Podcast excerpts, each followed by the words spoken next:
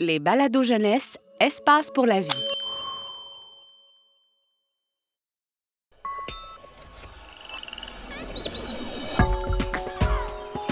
Les animaux aussi aiment lire.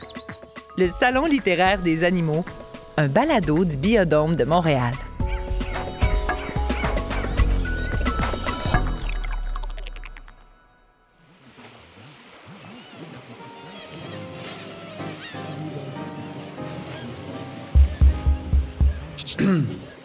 Mesdames et messieurs, bonjour. Mon nom est Michel Langoustine et je vous souhaite la plus cordiale des bienvenues au Salon littéraire des animaux, le rendez-vous des amoureux de la lecture.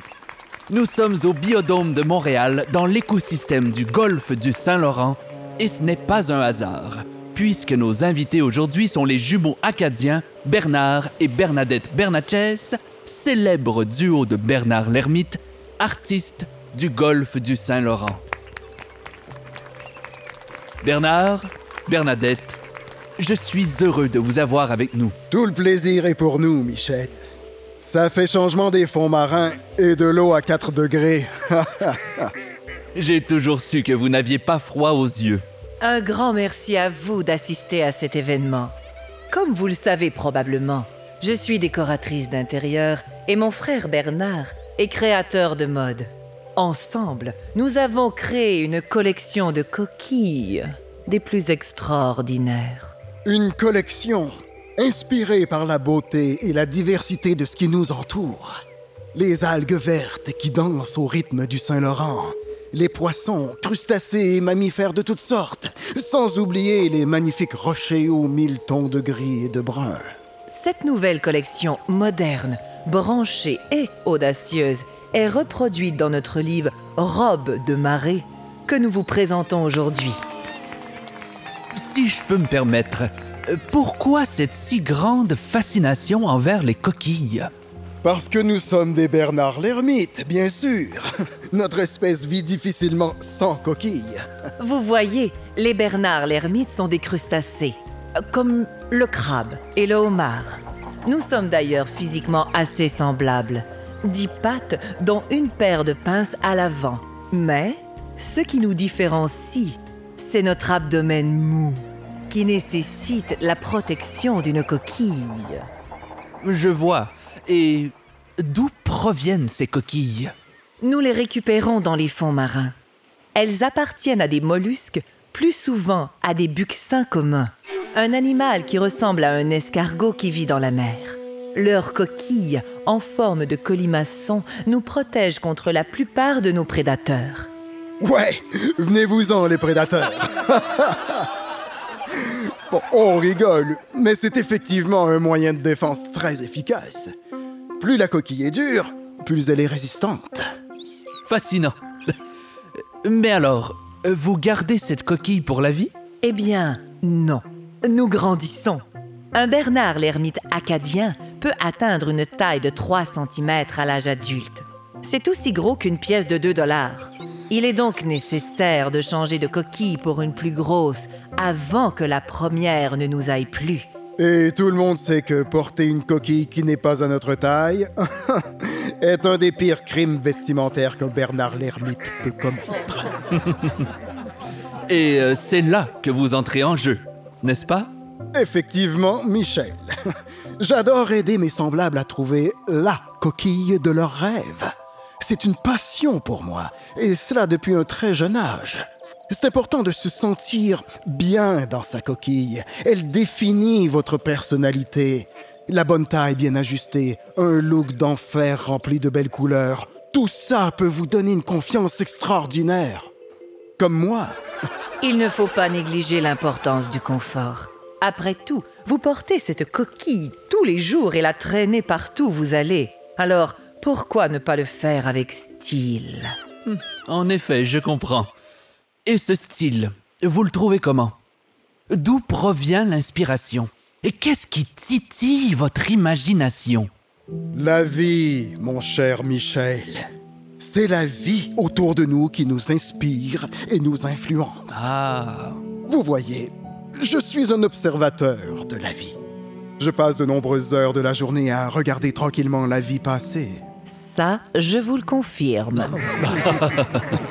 Tenez, prenez par exemple l'autre jour, j'observais une magnifique méduse lune qui nageait tout près de nous et... Êtes-vous familier avec cet animal, Michel? Euh, moi, oui, oui, bien entendu. Mais peut-être pouvez-vous la présenter à nos spectateurs et spectatrices? Bonne idée. La méduse lune est bien étonnante. C'est un organisme marin presque transparent et gélatineux. Un animal magnifique. Majestueux. C'est en l'observant que nous avons eu l'idée de confectionner une coquille transparente afin de recréer cette beauté. Le résultat final est hors du commun. Regardez par vous-même, page 37.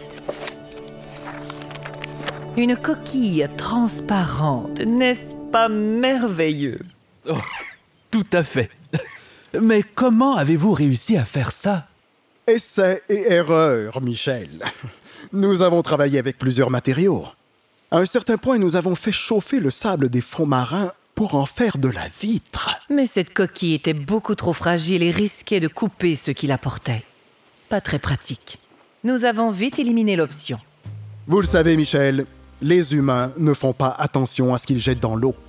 Nous nous retrouvons donc avec une quantité élevée de plastique autour de nous. On s'est dit, pourquoi ne pas utiliser ce plastique pour construire un nouveau type de coquille? Surprenant. Mais attention, cette coquille sert uniquement à épater la galerie lors de soirées spéciales. Elle est trop fragile pour résister à une attaque de prédateurs. Oh, je vois, je vois. Avez-vous d'autres exemples de créations inusitées à nous partager? Pour cela, il va vous falloir acheter notre livre, Michel. Mais il nous fait plaisir de vous donner d'autres exemples, bien sûr. Tout à fait. Avis à nos visiteurs. L'atelier de création littéraire de Plume Ibis commencera dans 20 minutes en salle 3. Nous essayons toujours d'imaginer des moyens de faciliter la vie des Bernard l'ermite.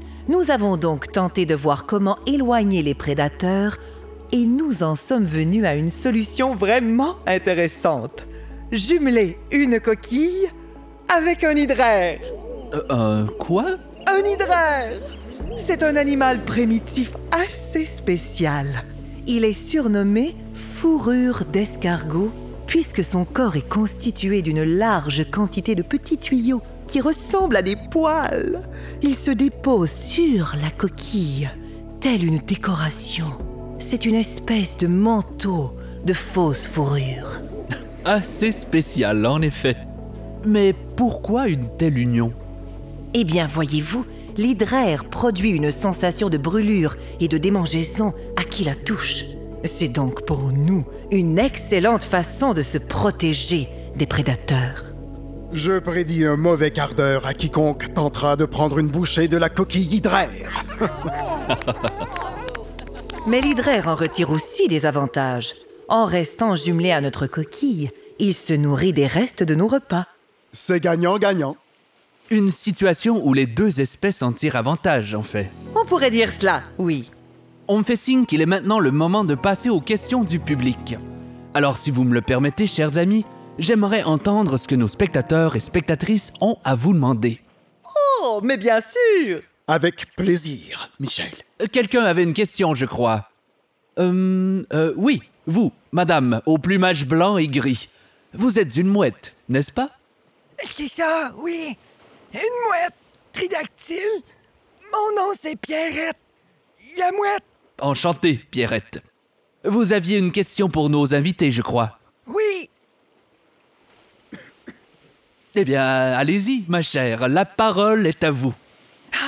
OK. Euh, je me demandais, en fait... euh, moi, c'est un oiseau. Alors, ça m'est arrivé des fois, là, hum, par erreur, là, de manger des Bernard l'ermite. c'est pas possible. Mais par erreur, là, pas souvent, là, juste deux ou trois fois. C'est tellement bon. Mais, euh, en gros, je me demandais pourquoi vous goûtez si bon. De quoi vous nourrissez-vous? Avez-vous une petite cuisine dans votre coquille pour préparer des mets savoureux?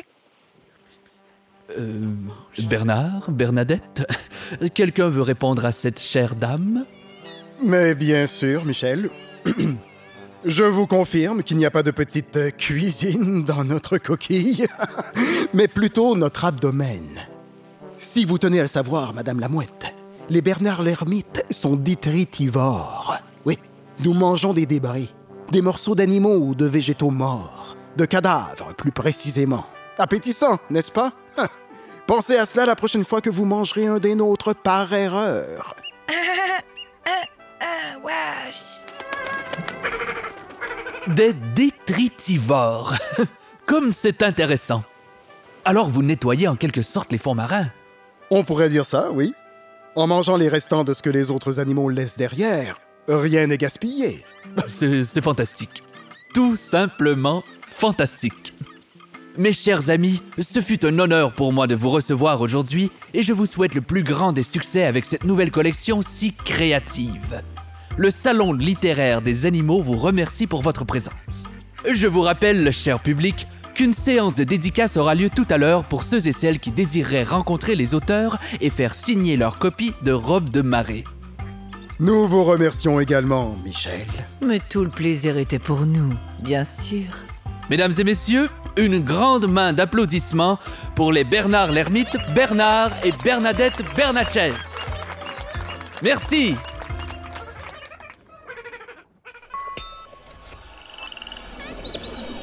Ce balado est une production signée La Puce à l'oreille pour Espace pour la vie.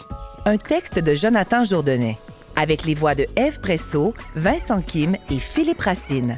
Une co-réalisation de La Puce à l'oreille et des studios Bakery. Espace pour la vie est un service de la Ville de Montréal et le plus important complexe en sciences de la nature au Canada.